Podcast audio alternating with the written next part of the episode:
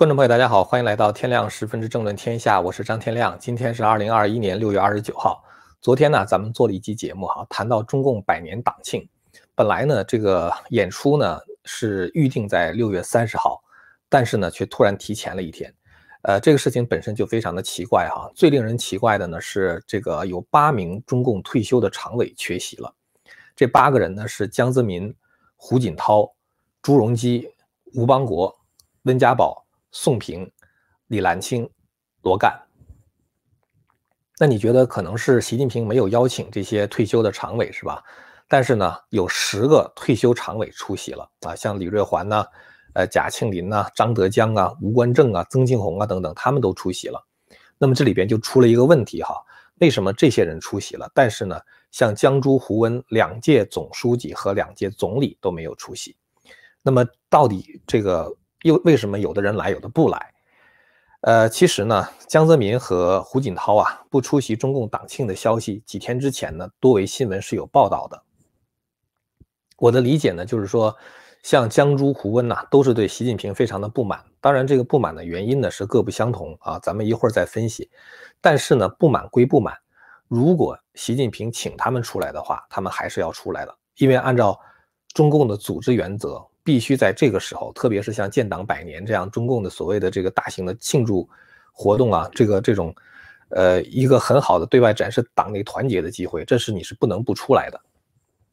特别现在呢，中共现在这个在国际上面临着很大的困境，在这个 G7 峰会之后呢，是全面围堵，中共的这个态势呢已经形成了，然后经济增长是后继乏力啊，刚才是外交的困境，然后经济增长是后续。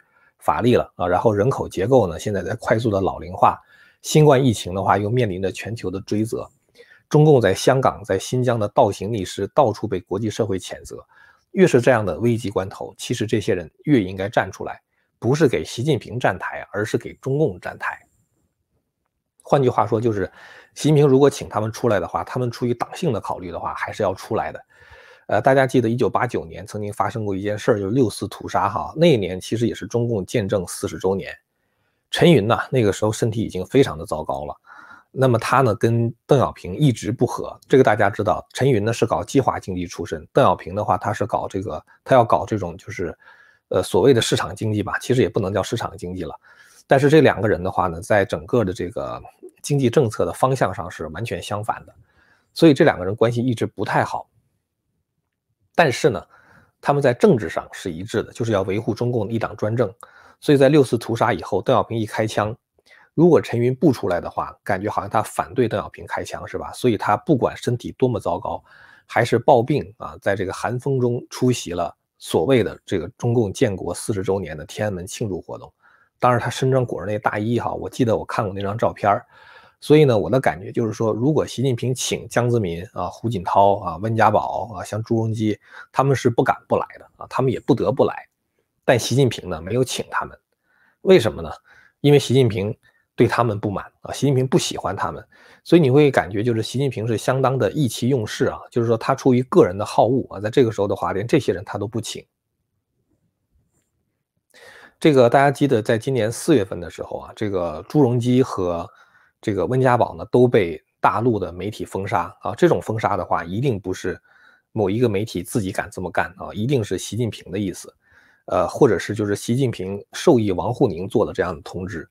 温家宝被封杀是在今年清明节前后啊，是因为当时这个温家宝有一篇纪念他母亲的文章嘛，他妈妈好像是去年去世的吧？那么后来温家宝呢就写写了一篇文章去怀念他的母亲。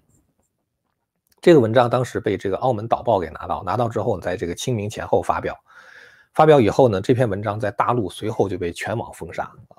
这个文章里边最大的问题是什么呢？就是温家宝啊，他对文革的回潮政策是非常的反感的，所以他在文章里边呢，突出的强调了文革给他们全家带来的灾难啊。他把文革和这个当时日本侵华，他父亲两次经历呢，做了一次类比啊，就感觉好像这两件事其实是差不多，所以呢，就是。这个肯定是习近平难以接受了。温家宝最后一次作为总理的记者会是在二零一二年三月份，呃，当时在人大会议结束的时候，温家宝曾经讲过一番话啊，他说粉碎四人帮以后呢，这个中共虽然做出了若干历史问题的决议，实行了改革开放，但文革的错误和封建的影响并没有完全清除。不仅要进行经济经济体制改革，而且要进行政治体制改革，特别是党和国家领导制度的改革。然后他还说，没有政治体制改革的成功，经济体制改革不可能进行到底。然后他说，文革这样的历史悲剧还有可能重新发生。其实文革结束之后，大家都觉得这样一场这样一场浩劫。是绝不会再回来了啊！当时好像是无论是党内还是社会上都形成了一种共识啊，就是说文革不能再来了。但是温家宝在二零一二年的时候特别的警告说文革可能重来。当然，温家宝当时这个警告的话，主要针对的对象是薄熙来啊，因为薄熙来在重庆当时搞唱红打黑嘛，就是复辟文革。温家宝的话呢，就出于这一点，他也一定要把这个薄熙来拿下。但是他当时对文革的这种态度的话，一直延续到了今天。所以，其实温家宝也好，胡锦涛也好啊，包括朱镕基和江泽民，他们其实都是改革开放的受益者啊。就是文革没有给他们什么好处，但是改革开放给他们带来了很多好处。所以，你像温家宝啊，像这个胡锦涛啊，这个朱镕基啊等等，他们好像是说对共产党的这种就是意识形态呢，那可能胡锦涛还稍微差一点。其他像温家宝、朱镕基的话，并没有说那样一定要坚持，因为他们这些人呢，都是这个在文革之后。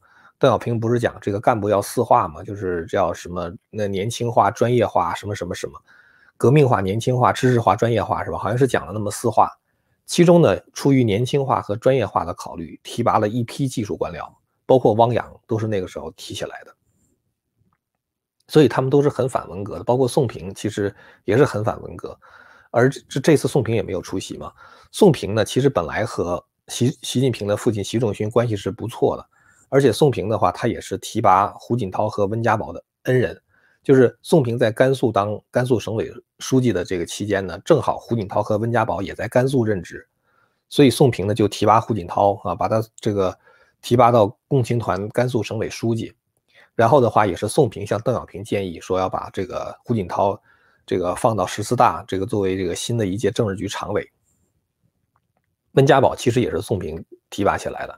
把这个温家宝从这个甘肃省的地质局地矿处的副处长啊，最后一步一步提拔到地这个地质局的副局长啊，后来的话又被这个推荐成为副部长啊，最后的话被任命为中央办公厅第一副主任。所以宋平其实对于胡锦涛、对温家宝都有知遇之恩，而且的话呢，就是说他对这个就是共产党的那一套的话，他也没有那么的坚持，就是说他还是等等于说他的思想还有点偏改革开放，就是比较反文革吧，应该说。那么宋平的话呢，在习近平上台之后，曾经多次力保习近平啊，让这个万里啊、乔石啊等等对习近平都提出毫无保留的支持。但是后来呢，等到习近平开始搞这种文革倒退的时候，宋平就曾经跟习近平谈过话啊，希望习近平能够改弦更张。结果习近平不听。呃，宋平当时据说哈，对这个习近平用的这个词叫做悬崖勒马啊，就是你再往下走的话，就就就自己就毁了。那么习近平的话，他可能因此也对宋平不满啊，所以对这个江朱胡温呐什么之类的，就是反正习近平不喜欢他们，就跟他们就没有这个，就是我就不想见他们啊。这个我觉得可能就是习近平一个很大的问题。朱镕基呢，其实他这个得罪习近平还不是文革的问题，是因为香港问题。我们知道，在二零一九年的时候，在这个香港发生这个反送中这个运动哈，当时呢，这个港府强力的镇压。镇压的结果呢，就是说，这个在二零一九年的北戴河会议上就发生了分歧，因为我们知道，就二零一九年当时就是七一大游行啊，什么一百多万人游行啊，然后什么六六月十九号，六月十六月十九号吧，什么两百万香港人上街，所以呢，当时这个在这个港府，就是这个当时是执行习近平的命令嘛，就是在这个香港进行强力的镇压，那么在北戴河会议上的时候，元老们就发难了。陈伯空啊，引述体制内的一个知情人士的话，他就讲，他说，在这个北戴河会议上，中共高层对香港的政策就分成两派啊，一派的话是政治老人，一派的话就是习近平和王沪宁。据说呢，所有的政治老人他们都不赞成，都不赞成对香港动武，而且温家宝最后对习近平还撂下一句狠话，他说：“我们该说的都说了，你看着办。”之后的话呢，就不欢而散了。呃，二零一九年八月九号，香港的《苹果日报》也曾经引述消息说，胡锦涛代表元老们在北戴河会议上罕见的警告习近平说，千万不要成为香港的狠角色。那么，因为这些原因的话呢，因为我们知道这个朱镕基好像是对香港有一个特殊的感情啊。今年四月二十四号的时候，清华大学建校一百一十周年，然后清华大学的经管学院建院三十七周年，经管学院的这个新楼落成仪式啊，这个朱镕基就露面了，因为他以前曾经在经管学院当过教授嘛，就带过博士生嘛。朱镕基呢就给新楼落成了就做了一个批示。但是呢，朱镕基的批示，大陆媒体基本上没有任何转载和报道，包括清华大学的官网都没有在这个就是它的首页上大，就是属于放在最重要的位置报道，而是放在了这个相关报道的内文啊，就是讲清华大学呃新楼落成了啊，这这这是标题是类似于这样的东西，然后里边的话讲提到了朱镕基的题词，所以呢。也就是说，他这个报道规格的话，肯定是在中宣部的这种干预之下啊，不能够给朱镕基更多的机会。呃，当时这个香港在国，应该是在这个通过这个所谓的国安法之前吧，或者或者是之后，就是大概是在那段时间里边，曾经流传过一段朱镕基的讲话啊，就是二零零二年的时候，当时这个香港正好是经济陷入谷底，然后朱镕基呢到香港去，这个出席在礼宾府举行的一个晚宴。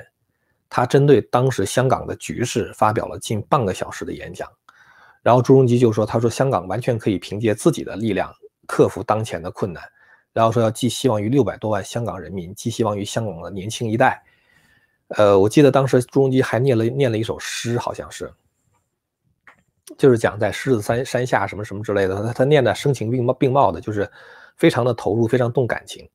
然后他说：“香港呢，作为中国一颗璀璨的明珠，是大有希望的啊。”他说：“我就不相信香港会搞不好。若香港搞不好，不单是你们有责任，就指香港那那帮官员啊。他说我们也有责任。香港回归祖国，在我们手里搞坏，我们岂不成了民族罪人啊？不会的。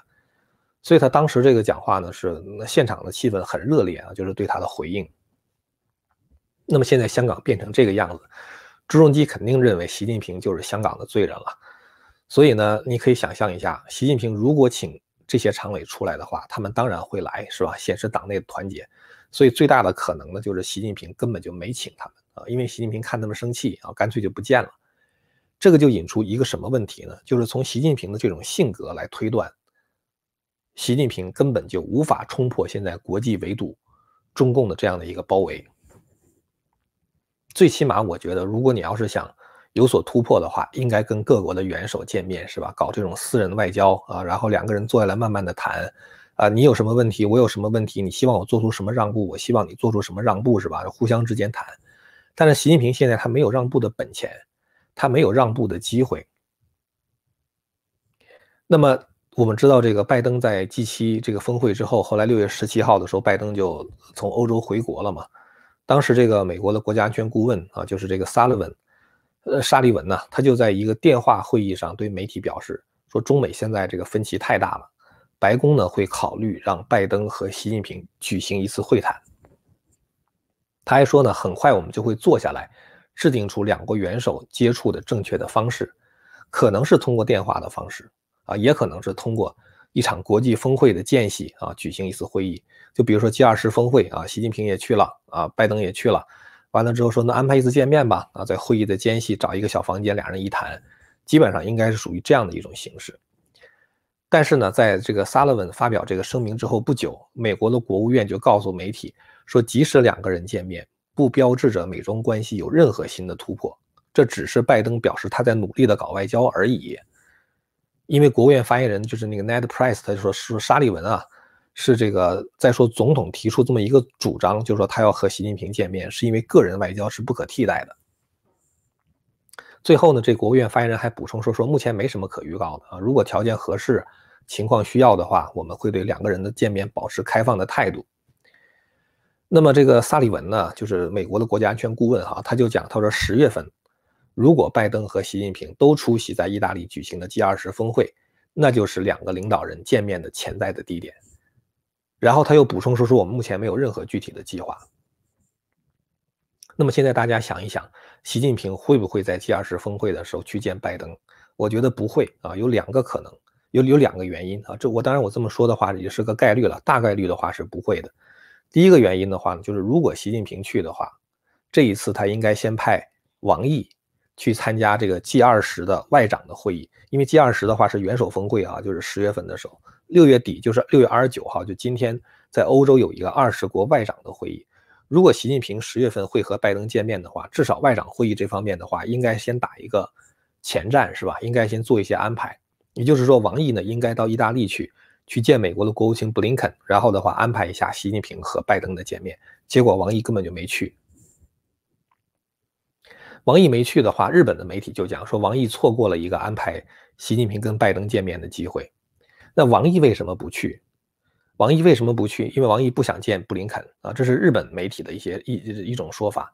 我觉得呢，这个习近平他有可能抄作业，就是抄王毅的作业。因为什么呢？咱们假设如果习近平到 G 二十开会的时候去了啊，咱们假如说习近平去了。去了之后，别人跟你提病毒的问题，很尴尬，对吧？别人说：“哎，你这病毒怎么回事儿啊？去年十一月份就有了，你为什么隐瞒着我们？一直到一月份的时候还告诉我们没有人传人，是吧？”那习近平会觉得很尴尬。然后呢，别人比如说在提香港的问题，这他们不能不提的啊，要提香港的问题，提新疆的问题，对习近平来说的话无话可讲啊。被别人这样一问的话是很没面子的，这是第一点。第二点，习近平如果没没面子的话，习近平能怎么能怎么办？习近平如果像战狼一样，这个狂吼了一顿，是吧？那只能让中共在国际上更加孤立啊，就说明习近平这个搞坏了嘛，是吧？那这个结果就是中共被国际孤立的结果，那就是习近平的责任了，是吧？那习近平肯定不愿意负这个责任，这是第一点啊。那么，假如说习近平，咱们再换一种可能性啊，再想象一下，沙盘推演啊，说习近平去了，被别人这个倔了一顿啊，习近平很生气回来，这是一种可能。还有一种可能的话呢？习近平让步了。那么，如果习近平让步的话，假如说最后谈的还挺好，习近平更没面子，因为什么呢？因为你等于是展现了你柔软的身段，是吧？展现了你软弱的一面。但是，习近平现在迫切需要的是一个强人形象啊，因为他准备在二十大要连任，然后的话要强推领导干部终身制，就是他自己要终身任职，甚至可能要强推这个党主席，呃，就是嗯，对这个中共组织架构和党章进行修改。在这种情况下的话，如果你在国际交往中让步了，国内的那些对手的话，他们也会指责你，就给他们更多的口实指责你。所以，习近平在这种情况下呢，他也不大可能让步啊，就是说他让步的话会更没有面子。所以，习近平一去，要是被别人倔了一顿啊，他自己跟别人吵了一架啊，展现了一下战狼的风采，他要负责任，就是中共在国际上被孤立啊，是没面子的事儿。如果他要是去了之后做让步，回来之后在党内也是非常没面子的事情，所以不管怎么样的话，他都没面子，怎么办呢？干脆就不去啊！我觉得这是，这就是可能是我们从习近平不让什么江泽民呐、朱镕基啊、什么什么这些人出席，是因为习近平看着他们会生气。那习近平看各国元首的话，可能也会很生气。大家知道，像这样的一个独裁者，哈，像习近平这样一个独裁者，他呢是。已经习惯于被一群马屁精包围着，然后颂圣之声啊，就是这个灌满了耳朵。他已经不习惯于听到任何不同的意见啊，不习惯听到任何的批评。那他干嘛要到 G20 峰会上去找没趣儿呢？是吧？这这是这是这从他的性格也是能够觉得他他他不太可能去啊这样的一个原因嘛。而且去了之后不解决问题啊，你什么问题都解决不了。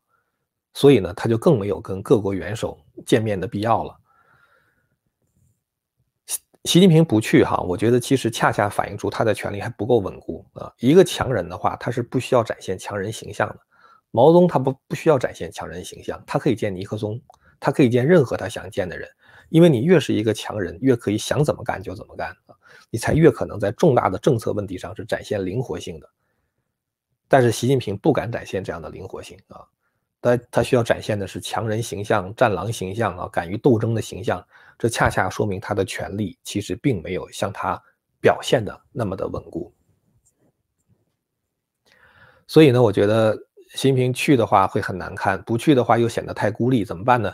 抄作业呗，是吧？抄王毅的作业。王毅是怎么处理的？王毅就不去，然后的话，他以视频的方式，这个出席这个会议。以视频方方式出席会议的话，等于是你自己坐在一个房间里，你想说什么说什么，是吧？所以你可以把自己的话说了，但是的话又可以避免和各国元首私下互动的时候太难看。这个就我觉得是大概最可能的一种结局。当然，这种结局的话也无法改变中共被全球围堵的现状了。目前看来的这个情况哈，大致如此。未来几个月呢，咱们也不知道会不会出现什么变数哈。但是我我们就是从习近平他自己的这个性格来看，我觉得他视频出席的可能性还是比较大的啊。呃，我们不妨再继续观察吧。今天呢，其实就想跟大家说这么一件事儿啊。呃，如果大家觉得我们这个话题很有意思啊，或者大家支持我们的理念呢，请大家订阅和传播这个频道。也非常感谢大家的收看，我们下次节目再见。